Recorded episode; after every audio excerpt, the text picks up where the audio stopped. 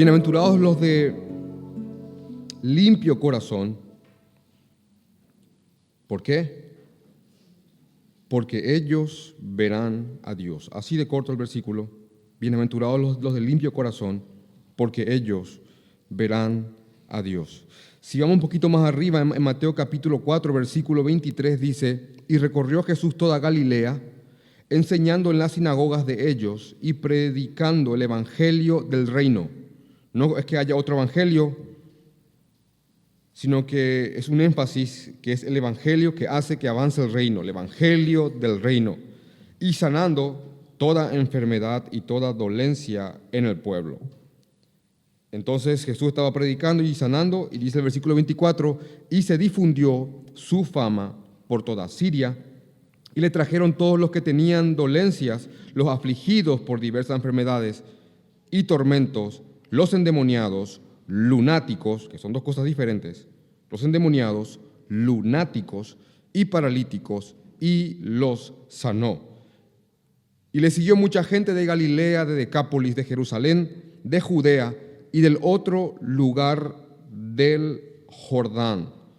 Y como ustedes ya saben, que venimos predicando hace ya unas buenas, unos buenos domingos el Sermón del Monte, Mateo capítulo 5, uno comienza así, viendo la multitud, subió al monte y sentándose vinieron a él sus discípulos y abriendo su boca les enseñaba, diciendo, y ahí comienzan las bienaventuranzas. Bienaventurados los pobres, bienaventurados los que lloran, bienaventurados los mansos, los que tienen hambre y sed de justicia, los misericordiosos. Y ahora estamos bienaventurados los de limpio corazón. Voy a encarar de otro lado el contexto de este texto para que tenga sentido. En el, tiempo de Jesús, en, los tiempos de, Jesús, cuando él pronunció estas palabras, años antes y los años siguientes, eh, una fría, ritualista, tradicionalista, religión judía había tomado a todo el pueblo. Así que ese judaísmo noble, esa, esa, creencia en Jehová y en seguir su palabra eh, con sinceridad no estaba en el liderazgo del pueblo de Israel. Entonces, lo que había ocurrido en Israel es que la interpretación y la reinterpretación y la, reinterpretación de la palabra de Dios había creado una, un legajo enorme de tradiciones que los judíos habían puesto por encima de la palabra del Señor. Eso es lo que había ocurrido. A las 613 leyes que tiene el Antiguo Testamento, los judíos habían agregado más y más leyes con el fin de, guiar en, santidad y de, y de regular la conducta en cada área, en cada centímetro y milímetro de la vida del ser humano. Pero lo único que habían logrado era crear leyes, tradiciones humanas y ponerlas con peso por encima, no solamente igual, por encima de la palabra del Señor. Cosa que ahora también ocurre en algunas iglesias, a veces más que, que otras, leyes que se crean como haciendo que la ley de Dios no es tan específica, es insuficiente, entonces hay que crear subleyecitas para completar lo que Dios no hizo. Entonces, los judíos habían creado más leyes y, esa, y esas leyes habían puesto como una carga pesada en su feligresía. Entonces, el, el judío estaba embargado por toda, esta, por toda esta religiosidad. Y no solamente eso, había unos personajes que eran los fariseos, que en un inicio no fueron en verdad personas tan frías y religiosas, sino que en un inicio realmente eran personas nobles que se apartaron para estudiar la palabra. Pero algo ocurrió en el camino que ellos se desviaron de, de su meta original y terminaron siendo los líderes más religiosamente muertos que uno se puede imaginar. Así que los fariseos se creían gente gente eh, pura, gente santa, gente por encima del promedio y miraban con desdén, miraban con eh, rechazo, con inferioridad a aquellos que no eran como ellos. Así que ese era el contexto de Israel. Una Israel sumergida en la religiosidad, en el rito, en hacer las cosas sin alma, sin corazón. Y Jesús viene y trata con el corazón, con el alma, con el interior. Así que en el medio de este, de este escenario espiritual de muerte, es que Jesús viene a hablar estas palabras.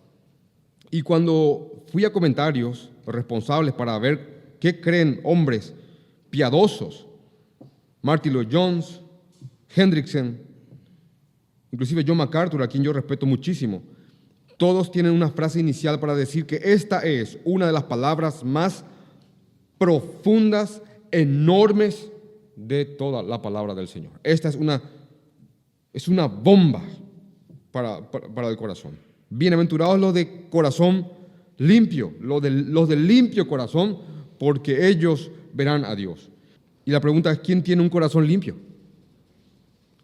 El que tenga un corazón limpio, que diga en su mente ahora, yo, y voy a mirar las caras. Porque dice, bienaventurados los de limpio corazón, porque ellos verán a Dios. Si yo estoy diciendo que no tengo un corazón limpio, ¿sabe qué está diciendo? Completar la, la idea. Que no vas a ver a Dios.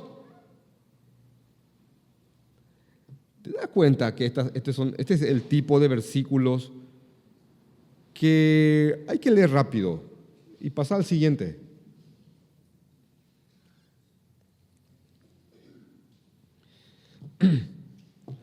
Si alguien lee esto así sin, sin analizarlo, bienaventurados los de limpio corazón, porque ellos verán a Dios. Bueno, cerramos la Biblia, apaga la luz. Vamos bien nomás allá. Porque acá no se salva nadie, señores.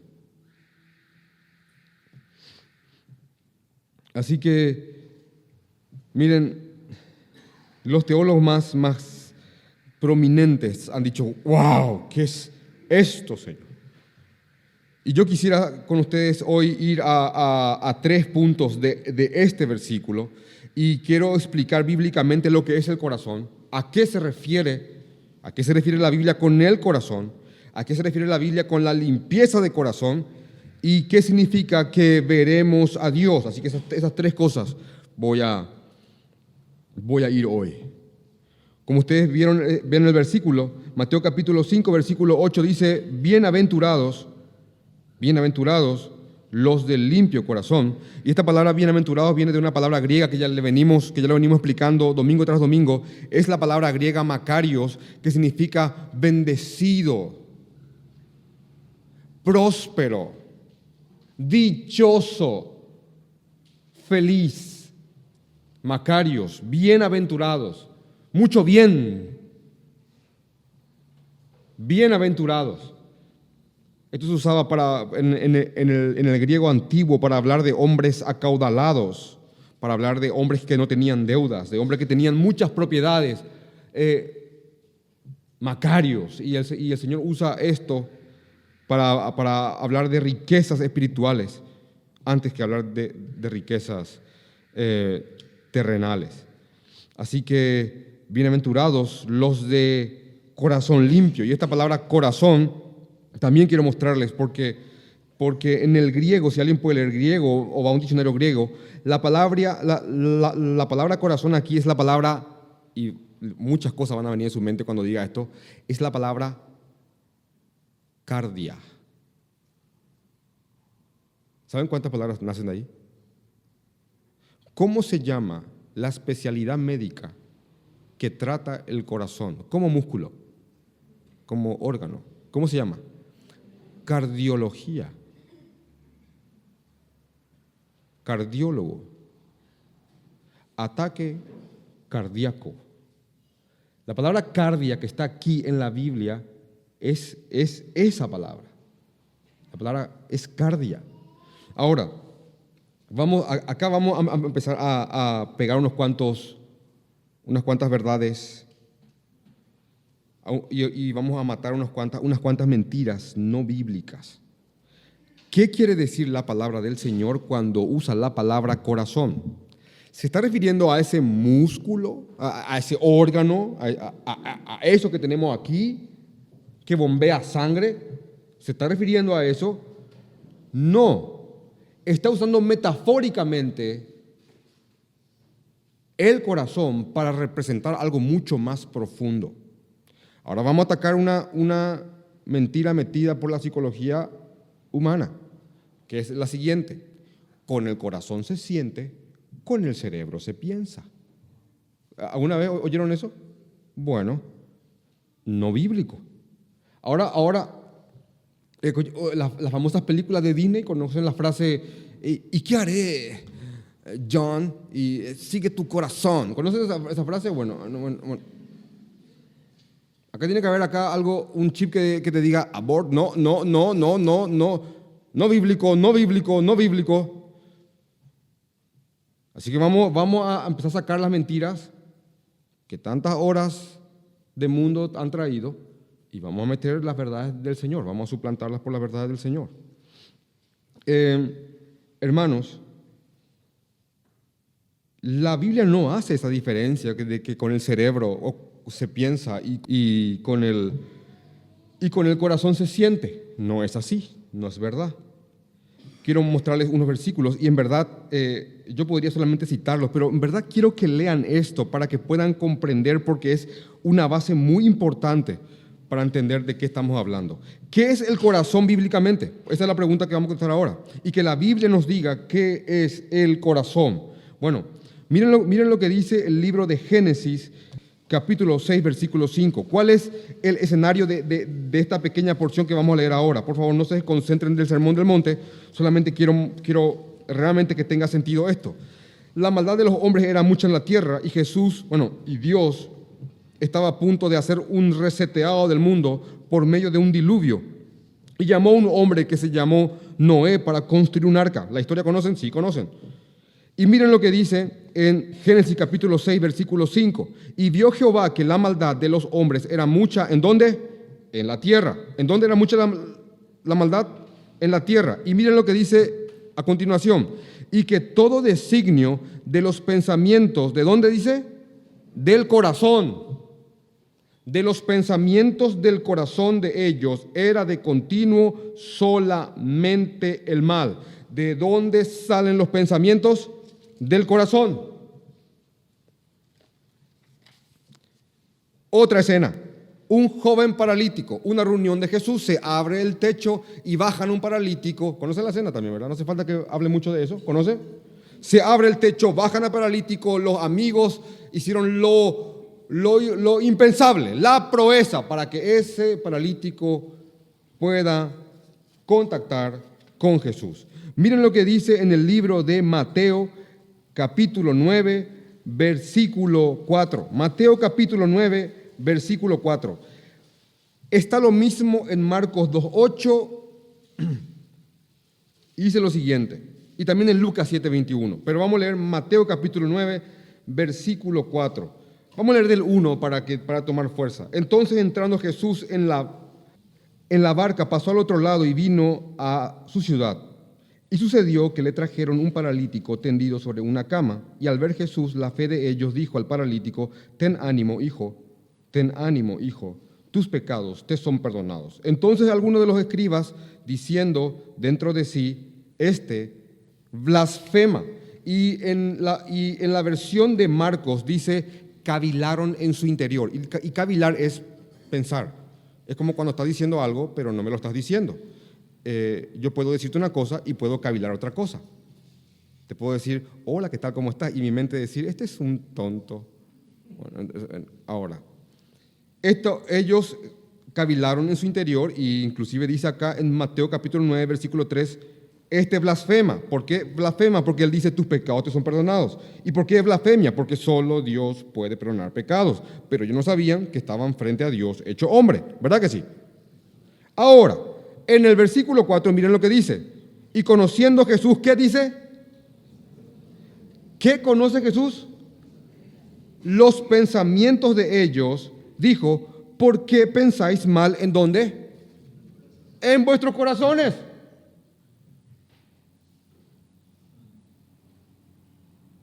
¿Por qué piensan mal en sus corazones? Entonces, vamos a meter una patada a esa, mentira que el corazón siente y el cerebro piensa. No, el corazón piensa, maquina, argumenta. La Biblia no divide mente y corazón. La Biblia dice que tu mente está en tu corazón. Y cuando la Biblia habla de corazón está hablando de todo tu interior, de quién en verdad uno es. Uno puede fingir, uno puede esconder lo que en verdad es. Pero Dios conoce los corazones. Miren lo que dice el Proverbio 23.7, y, esto es lo más claro que, que pude encontrar. Porque cuál es su pensamiento en su corazón, porque cuál es su pensamiento en su corazón, ¿qué dice? Tal es Él.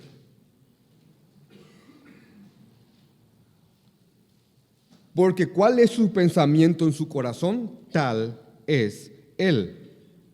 Él es lo que es su corazón. Es lo que el Señor dice. Así que el corazón, repito, y voy a ser redundante, le pido que, me toleren la redundancia, porque voy a ir de nuevo y de nuevo a lo mismo para que se fije. Así que voy a hacer adrede esto. Miren lo que dice. El corazón, según la Biblia, es el centro de control de la mente, de los pensamientos. Es el centro de control de las emociones también. Y es el centro de control de la voluntad. Cada conducta lo único que hace es reflejar lo que hay en el corazón. Eso es lo que hace la conducta. Yo sería un, una persona sumamente eh, desarmada si, en pensamiento y en verdad, si es que yo creo que esto se trata de atacar la conducta. Porque la conducta es simplemente un reflejo del corazón. Esto llevado a, para decirte algo que estoy viviendo día a día, la crianza de los niños. Hay un libro que se llama Cómo pastorear el corazón de tu hijo, que yo creo que tiene que venir con cada niño ese libro al lado de una Biblia, para los que digan, no, la Biblia, pastor, porque son muy... ¿Y, saben cuál es la idea central de ese libro? Es, es lo siguiente.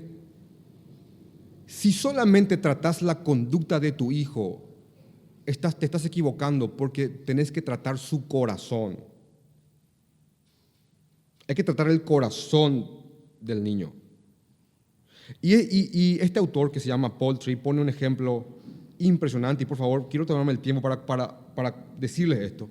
Él dice, eh, supongamos que yo tengo un árbol de manzanas en mi patio, dice él, esto está en el libro, y este árbol no produce manzanos lindos, salen unas frutas eh, machucadas, eh, grisáceas, horribles.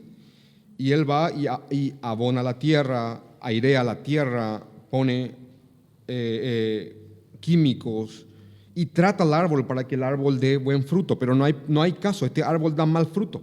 Su esposa le, dice al hombre, em, ¿cuándo vamos a comer los frutos de este, de este manzano? Y él dice, mi amor, espera, voy a, voy a, voy a trabajarle y voy a, voy a trabajarlo y va a salir buen fruto de este, de este árbol.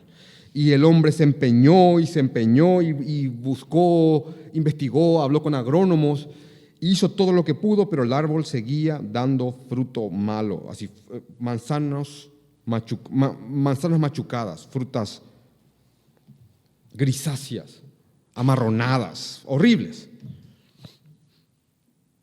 Un día el señor, el dueño del manzano, se harta y va a una tienda y elige las mejores manzanas, las pone en una caja, viene a su casa, pule cada manzana y ustedes saben lo que pasa cuando se pule una manzana, se queda como de plástico, es Pule cada manzana, agarra unos, pequeñas, unos pequeños cordelitos y va atando, y va atando cada manzana suculenta,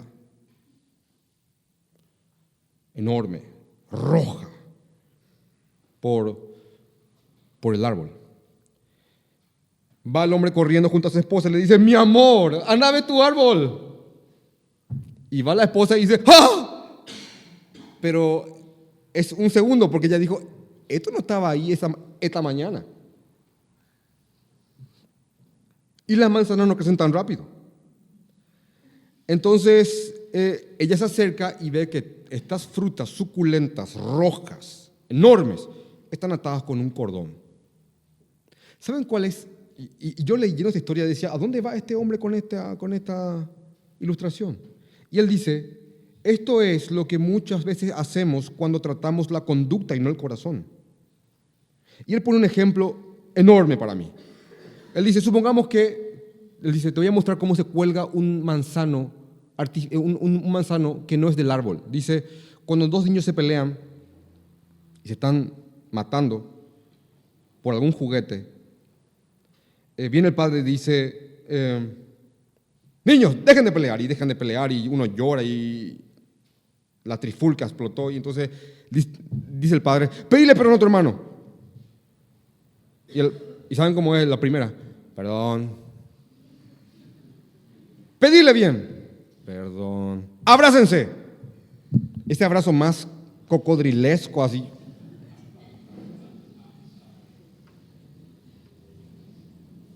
Pásese la mano, pásese bien. Entonces él dijo, eso es colgar una manzana falsa en un árbol podrido.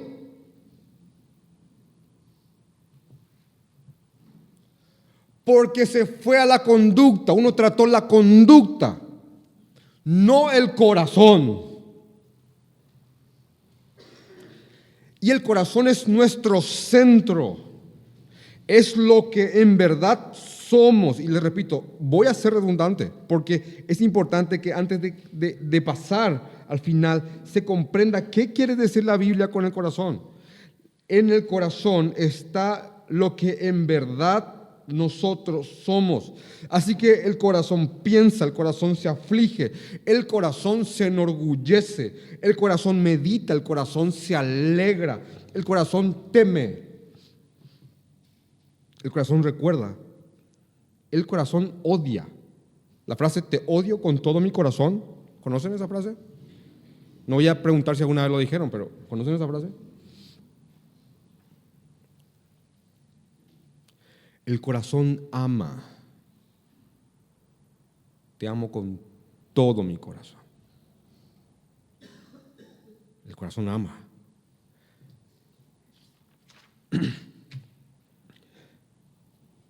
En el corazón están las ideas que nos gobiernan, están las, prioridades, están las presuposiciones, están los hechos que nos han marcado, están las frustraciones, están los anhelos, están las motivaciones, están los tormentos. Está la ley de Dios en su sentido más básico, que es justamente lo que dice Romanos capítulo 2 que hasta, que hasta la gente inconversa, hay una ley en sus corazones. Hay, el Señor puso un, un software ya en el ser humano, una, está la ley ahí en sus corazones. En el corazón están las verdaderas intenciones. Y cuando hablamos de intenciones, no es lo que uno viene, diciendo que quiere hacer, sino que es lo que uno en verdad quiere hacer. En el libro de Primera de, de, de Corintios, capítulo 4, versículo 5. Primera de Corintios, capítulo 4. Podría solamente yo citarlo, pero en verdad quiero buscar con ustedes para que vean esto. Y estamos todo esto hablando porque esto es lo que, lo que Dios quiere que sea limpio. Entonces, antes de hablar de la limpieza, hay que hablar de qué es lo que hay que limpiar o qué es lo que tiene que ser limpio. Primera de Corintios, capítulo 4, versículo 5 dice,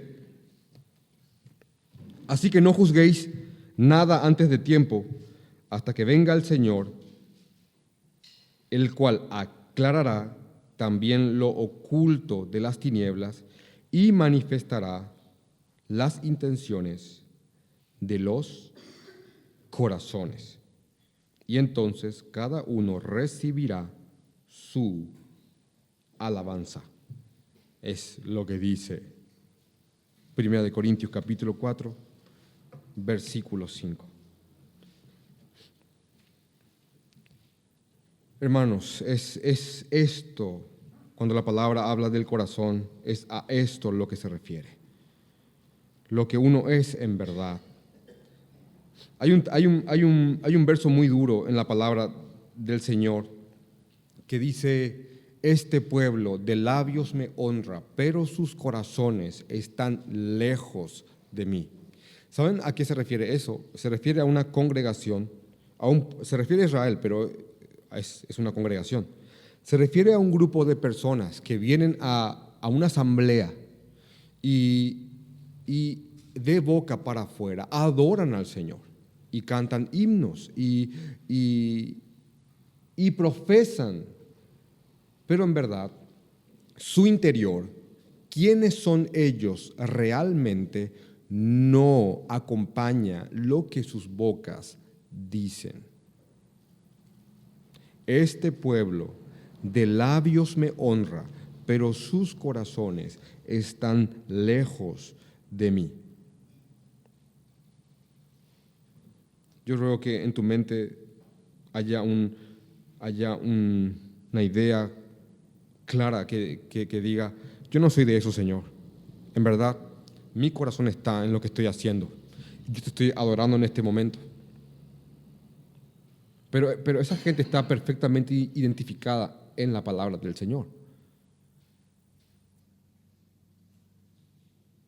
Aquellos que, que adoran, ofrendan, se congregan, cumplen todas los, todo, todos los requisitos, pero sus corazones no están involucrados en eso. ¿Por qué?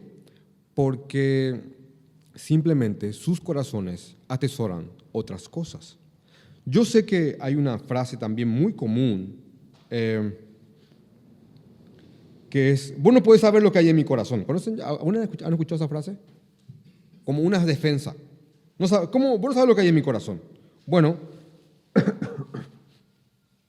hay, que, hay que ponerle realmente eh, una explicación a eso, porque ningún ser humano puede conocer el corazón de otro ser humano de la forma que Jesús lo pudo hacer. Si ustedes van a Juan capítulo 2, cuando, cuando Jesús eh, eh, está haciendo milagros, dice que mucha gente venía y creía en él al ver los milagros que él hacía, pero Jesús no se fiaba de, de, de ellos no confiaba en ellos, fiar es confiar, no se fiaba de ellos porque Jesús sabe lo que hay en el hombre, significa en su corazón. También, como ya les puse el ejemplo anteriormente, cuando Jesús le dice al paralítico, tus pecados te son perdonados, los fariseos y los escribas cavilaron, pensaron en, para, para sí, este está blasfemando, porque realmente, si no era Dios, era una blasfemia pero era Dios. Así que cuando él, dice, cuando él piensa esto, bueno, cuando ellos piensan esto, Jesús contesta un pensamiento. Lo mismo ocurrió cuando un fariseo llamado Simón invitó a Jesús a su casa a cenar para ver si Jesús era en verdad un profeta. En, el medio de la cena entra una mujer de mala vida, una, una mujer inmoral del barrio, de, de la zona y irrumpe la cena y se arrodilla ante Jesús y llora ante él. ¿Conocen la, escena? El hombre prominente, religioso, fariseo, puro de corazón, y hago comillas con las manos, y estaba con este carpintero, hombre de vulgo, Y entra esta mujer y se postra ante Jesús y empieza a llorarle a los pies y con sus cabellos seca sus lágrimas. Este hombre, Simón, fariseo, dueño de la casa, dice en su mente, dice para sí, si este en verdad fuera un profeta, sabría qué clase de mujer le está, le está tocando. Lucas capítulo 7. Y Jesús le contesta el pensamiento ¿Saben lo que es que alguien te conteste un pensamiento? Por favor, métanse conmigo en esa cena nomás. Ayer estuve hablando de esto en un grupo y supongamos que, yo esté hablando ahora y uno de ustedes diga en su mente, ¿qué se cree este tipo para hablar así? Y yo de repente diga, no me creo nada y vos, ¡ah! Te, te levantas y te vas. Porque si alguien llega a contestar un pensamiento tuyo, eso te deja en la postura más, más vulnerablemente posible, imaginable. Porque si alguien puede meterse en tu mente, porque si alguien puede meterse en tu mente, ya no hay lugar donde esconderse.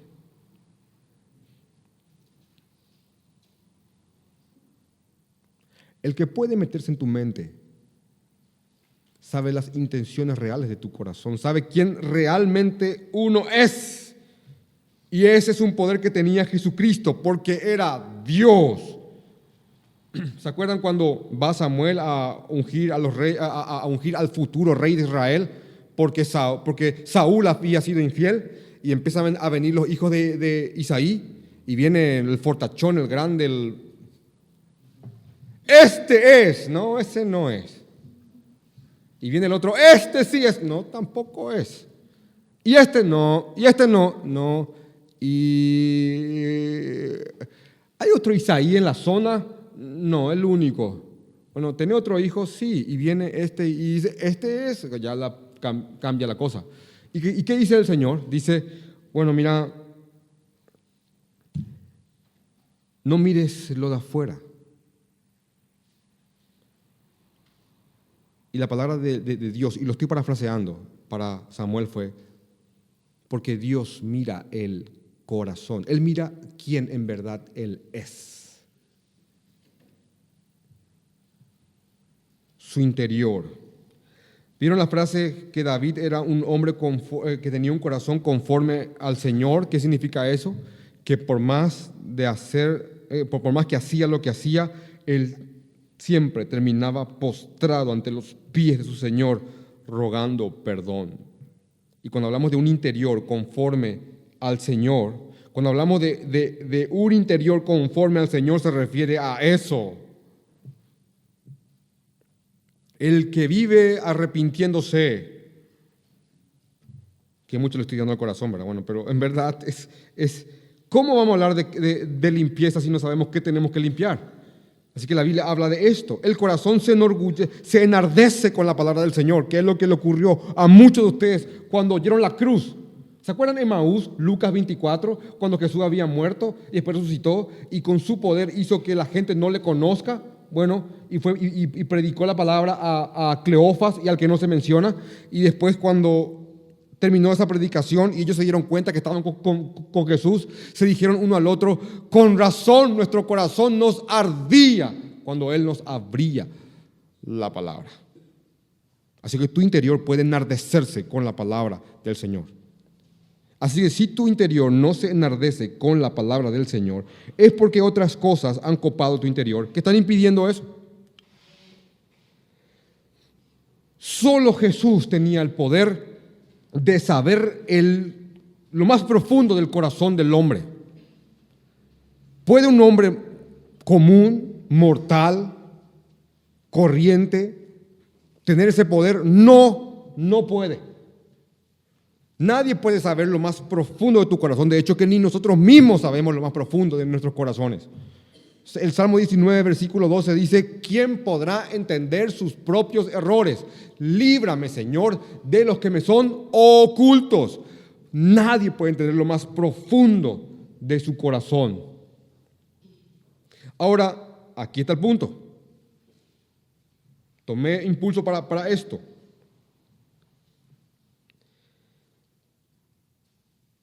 Hermanos, no se puede saber, no, no se puede conocer el corazón de una persona con la claridad, con el poder, con la profundidad que Jesús lo hizo y lo hace.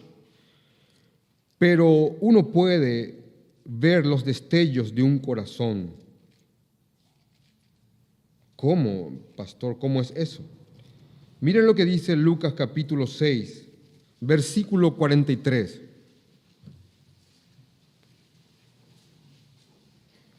No es buen árbol, no es buen árbol el que da malos frutos, ni árbol malo el que da buen fruto. Amo esta forma como Jesús explicaba las cosas. Porque cada árbol se conoce por su fruto, versículo 44. Pues no se cosechan higos de los espinos ni de las zarzas. Vendimian uvas. Versículo 45. El hombre bueno del buen tesoro de su corazón saca lo bueno y el hombre malo del mal tesoro de su corazón saca lo malo. Porque de la abundancia del corazón, ¿conocen el verso? Habla la boca. Vos no podés conocer mi corazón, no como Jesús, pero hace falta simplemente escucharte hablar mucho tiempo para saber qué abunda en tu corazón. Si una persona solamente habla de dinero, de ropas, de carteras, de viajes, de placeres, ¿cuál la palabra carpe diem? El vivir ahora. Eh, yo sé que gobierna tu corazón. Si una persona solamente habla de odio, de rencor, de venganza, de todo lo que le hicieron, yo sé que gobierna tu corazón. No hace falta que tenga el poder de Jesús.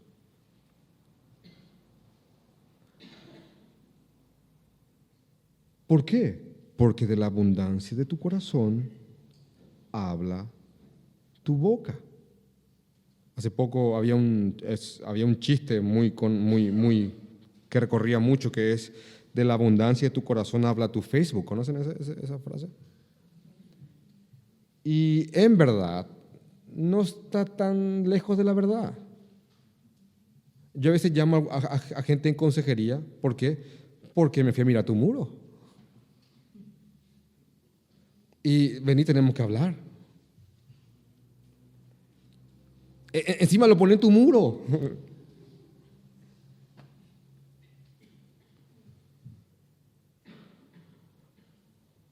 Porque toda esta psicosis ya de las redes sociales, lo único que hacen es gente exponiendo lo que hay en sus corazones.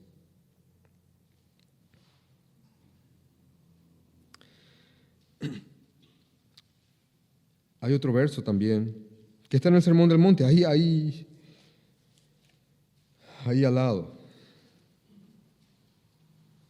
de lo que estamos hablando. En Mateo capítulo 6, versículo 19. En su momento, dado, en, su momento vamos, vamos a llegar a esto. Dice, no os hagáis tesoros en los cielos, donde la polilla y el orín corrompen. Mateo 6, 19. Sino haceos tesoros en el cielo, donde ni la polilla ni el orín corrompen, y donde ladrones no minan ni hurtan, porque donde está vuestro tesoro, allí estará vuestro, ¿qué dice? Tu interior, tu corazón. Y de verdad, trato de, dar un paneo general que se entienda, pero hablando del corazón, yo podría acá pasar un mes entero hablando cada domingo y me quedaría corto.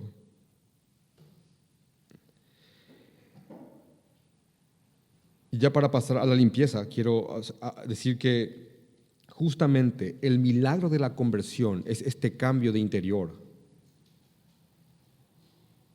este cambio de esencia. Uno de los versículos más conocidos del Antiguo Testamento para hablar de la conversión es Ezequiel 36, 26. Y sacará un corazón de piedra y pondrá un corazón de carne. ¿Conocen eso? Y aliento de vida. ¿Por qué? Porque hablamos de un interior muerto, de una persona que interiormente está muerta, que, que está siguiendo ídolos, que ha puesto otras cosas en su corazón que no son el, que no son el Señor. Entonces el Señor, de una manera monérgica, milagrosa, unilateral, obra suya solo. Es, Él saca un corazón insensible, un interior, una esencia insensible a su palabra y pone una esencia, un interior, un corazón de carne, sensible a su voz. Y ayer habíamos leído con la profe Graciela Génesis capítulo 1, versículo 3 que dice, y, Dios dijo, hágase la luz, y la luz se hizo. Y en 2 de Corintios capítulo 4, versículos 5 y 6 dice, que así como Dios mandó que de las tinieblas resplandezca la luz, es el que mandó que, que nuestros corazones resplandezca el conocimiento de la gloria de Jesucristo. Y usa la palabra faz, que podamos ver su rostro. Así que Dios es el que sopla aliento de vida y trae vida a tu interior, a tu corazón, para que seas sensible al Evangelio, porque de otra manera es preguntarle a un muerto si tiene hambre. ¿Conocen eh, lo que está al lado de Ezequiel 36? 37, el valle de huesos secos. Mucha gente de interior muerto. Entonces el profeta profetiza y empiezan a vivir, es eso. Así que la conversión es justamente esto, es este cambio de interior, este cambio de corazón, este cambio de esencia, de naturaleza. No sé qué más palabra usar para explicártelo, porque me siento en bancarrota.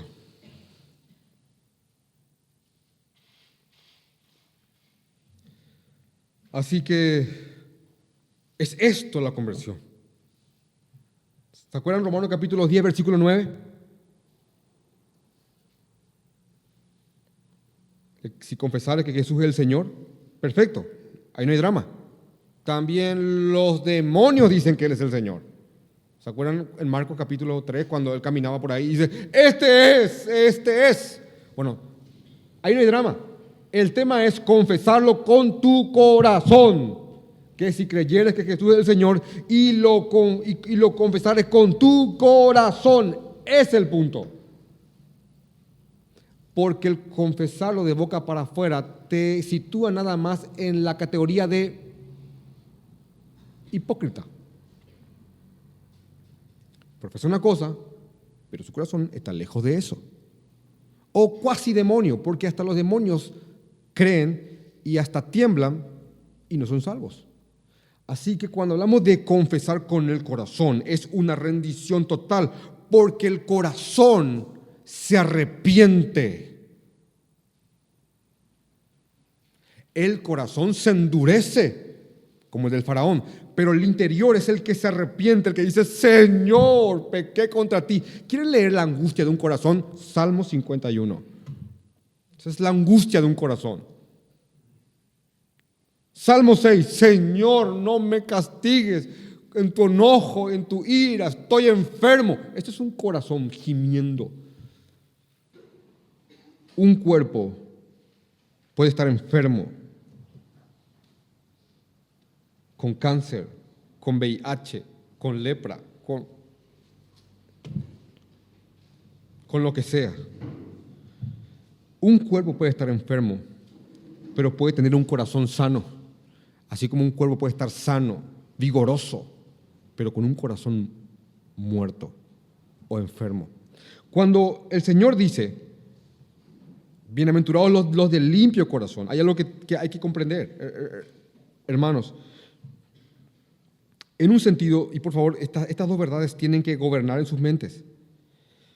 Esta palabra limpio, esta palabra santo, hermanos, en la cruz Jesucristo ha santificado a todos los hijos del Señor. Y nosotros, por la misma palabra del Señor, somos llamados santos, a los santos, a los santos, a los santos, así comienzan las cartas, también así terminan las salutaciones. Somos llamados santos, pero yo sé que acá ninguno puede decir, yo soy santo, en un sentido total y absoluto. Cuando hablamos de la santidad, estamos hablando de que Dios nos atribuye una posición espiritual de santos delante del Señor. Cuando uno se presente en su tribunal ante, ante Dios con todos sus pecados, Dios Padre va nos va a decir, vengan benditos a heredar la tierra prometida. Jesús nos va a decir eso. Ahora el punto es ¿por qué? Porque Dios Padre vio en la cruz a Jesucristo y lo castigó como si Él haya hecho todo lo que nosotros hicimos. Y cuando Dios Padre nos está mirando a nosotros, está mirando a Jesucristo, porque hay una, hay una especie de transmisión. Nuestro pecado a Jesucristo para que Él sea castigado y su santidad a nosotros para que nosotros seamos recibidos por el Padre. Así que esta limpieza de corazón, en un sentido, es un proceso que va ocurriendo en el, en el, en el Hijo de Dios, que es, como una santificación progresiva. Esto va ocurriendo en el corazón del Hijo de Dios. Pero también el, Dios ve al, a sus hijos ya como un producto terminado. Cuando te pares frente al Señor, Él en verdad va a ver una persona con un corazón limpio por el sacrificio de Jesucristo. Porque antes de que, de que cruces el umbral, antes de que estés en tu gran juicio, vas a ser glorificado y tu corazón va a ser totalmente purificado. Y no vas a llegar con un corazón sucio delante del Señor, porque el Señor va a terminar su obra. Ahora, eso implica que yo diga, ah, bueno, entonces puedo vivir como quiera, porque al fin y al cabo, al final me van a limpiar el corazón bien. Eh, no. Nosotros, en honor al sacrificio de Cristo, tenemos que vivir cada vez más avanzando y luchando, guiados por el Espíritu Santo para purificar nuestros corazones. Lo que en verdad somos y moldearlo con la palabra del Señor. Hay una, es lo que quiero que comprendan también, que es lo siguiente. Dios nos ha dado su palabra para que comprendamos nuestros corazones. Y cuando más nos metamos con la palabra del Señor, más vamos a comprender quién, quién en verdad somos y qué es lo que en verdad llevamos dentro y qué son las cosas que, que hay que cambiar, pulir, lijar, cortar, cercenar, mutilar fortalecer, eso es lo que vamos a comprender. También les digo que como creyentes nosotros podemos enfermar nuestros corazones. ¿Cómo? ¿Cómo un creyente puede enfermar su corazón? Introduciendo cosas que contaminan. Es imposible que cosas que contaminan se introduzcan en tu corazón, en tu interior, en tu mente, en es imposible. Porque uno vive en un mundo sucio. Pero cuando uno adrede, va, consumiendo cosas que contaminan, hermanos, eso va a tener consecuencias. Músicas, justamente hablábamos con, Willy la, la, vez pasada, que yo creo que hay músicas, no, no específicamente alabanzas, que uno puede escuchar. Creo que sí pero uno tiene que discernir con su corazón cuáles son las canciones que contaminan el corazón. Eh, hay músicas con letras que no hace falta que hagamos un consenso para decir esta, esta canción, no tener que escucharla. Porque ministran y contaminan el corazón. Y después son, un obstáculo cuando querés ir de corazón ante el Señor. Entonces uno va, y, ya, y esto es típico, a mí me ha pasado muchas veces. Entonces Pastor, no siento nada cuando oro. Bueno, eso tiene que ver con el corazón. Pastor, cuando leo la Biblia no siento nada. Pastor, antes, antes te escuchaba predicar y sentía que me enardecía el corazón, como en Emaús. Pero ahora te escucho predicar y... Mm, bueno, eso tiene que ver con tu corazón. Porque hay obstáculos que están evitando que haya comunión a través de la oración, que la palabra te enardezca como lo hacía antes. Tiene que ver con el corazón. Y quiere decir que hay cosas que has introducido que están siendo un obstáculo para que tengas comunión con el Señor. Cuando hablamos de limpieza de corazón, estamos hablando de, un, acabado final, pero estamos también hablando a la vez de un proceso que el Hijo de Dios, en el cual el Hijo de Dios va avanzando día a día. También se conoce como santificación.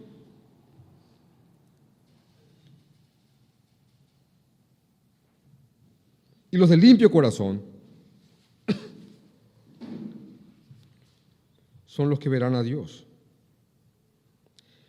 Después, después de, de que hemos, por una obra milagrosa del Espíritu Santo, hemos recibido al Señor, la lucha que continúa es con el Señor, con su palabra, con su espíritu, con su iglesia,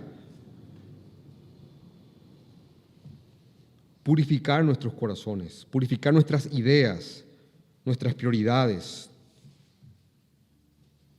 nuestras frustraciones, nuestros anhelos, nuestras motivaciones, sacar los tesoros que no son agradables al Señor y suplantarlos por tesoros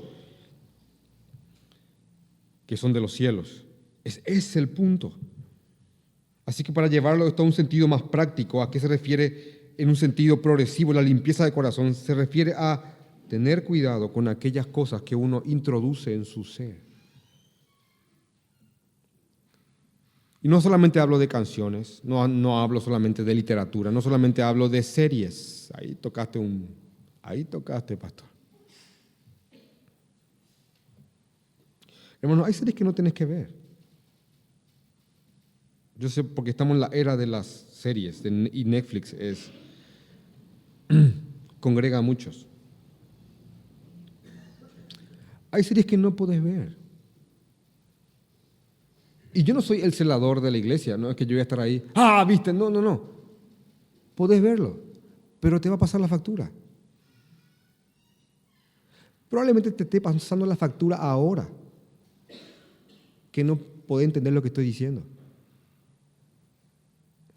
Te va a pasar la factura con tu esposa, con tus hijos.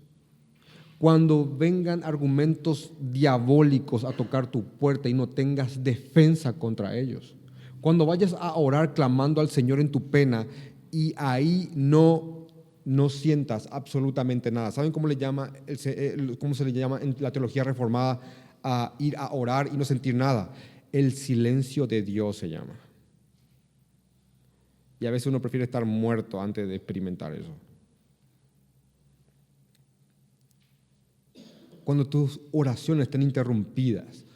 Es, es... Así que uno lo puede hacer, perfecto, pero esa, ese árbol va a tener su fruto. Solo Dios sabe cuántas películas yo con mi esposa he dicho, mi amor, esto no continúa moviendo más. ¡Paz! Apagamos. ¿Por qué? Porque eso es terrible.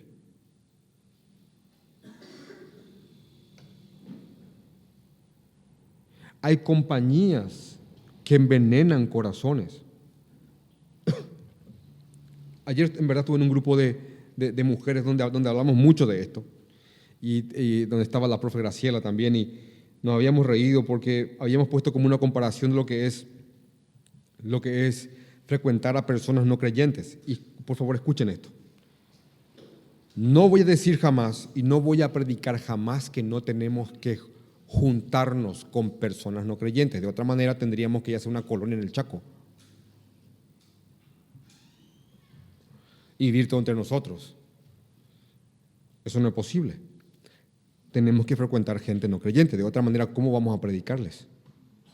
Ahora, lo que no tenemos que hacer es que nuestro círculo más íntimo nuestros confidentes, nuestros sean gente no creyente. ¿Por qué? Porque de alguna forma cuando hay comunión, cuando se trata de que haya una comunión, porque nunca va a haber una comunión plena, es tinieblas y luz, es imposible. Eh, cuando se trata de haber una intimidad con gente no creyente, es, es imposible evitar que ellos te hagan transfusión de corazón. ¿Por qué? Porque ellos van a pasar, se van a pasar hablando de lo que tienen en su corazón, de lo que atesoran. Entonces cuando uno tiene un, círculo íntimo, constante, y pronunciado con gente no creyente, es como si fuese que todos estemos haciendo una transfusión y ellos van mandándote, van mandándote, van mandándote. Y vos de repente luchas un poquitito y mandas también. Y ellos van, van mandándote, van mandándote. ¿Y saben qué suele ocurrir? Terminan sus ideas invadiendo tu corazón. Entonces, solamente mi consejo como pastor es que sí, frecuente gente no creyente. De hecho, que en el trabajo es imposible no, no hacerlo. Pero que siempre tengas un círculo de personas que buscan de corazón al Señor, como un seno en el cual alimentarse y fortalecer nuestro interior, nuestros, nuestros espíritus. Hermanos, yo, yo ruego al Señor que estas verdades tan sencillas, pero tan profundas a la vez, se, se impregnen en sus corazones Creo que estas tres cosas que vimos hoy son sumamente importantes. ¿Qué es el corazón bíblicamente hablando? ¿Quiénes son los limpios de corazón? Los que han sido salvados por el Señor Jesucristo y los que van limpiándose hasta la limpieza total cuando estemos en la gloria. Los de limpio corazón los que, son los que buscan al Señor con todo su ser, son los que van arrepintiéndose, son los que, los que están rogando al Señor que Él les cree cada vez más un limpio corazón. Y en un momento dado, todos nosotros vamos a ver a Dios cara a cara. Vamos a orar.